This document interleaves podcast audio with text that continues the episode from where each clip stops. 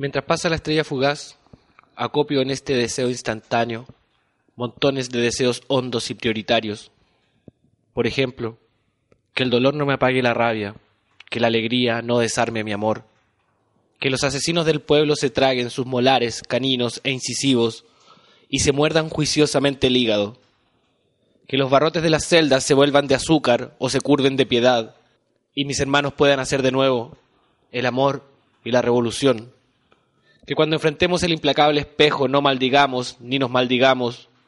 que los justos avancen, aunque estén imperfectos y heridos, que avancen porfiados como castores, solidarios como abejas, aguerridos como jaguares, y empuñen todos sus no para instalar la gran afirmación, que la muerte pierda su asquerosa puntualidad, que cuando el corazón se salga del pecho pueda encontrar el camino de regreso, que la muerte pierda su asquerosa y brutal puntualidad. Pero si llega puntual, no nos agarre muertos de vergüenza,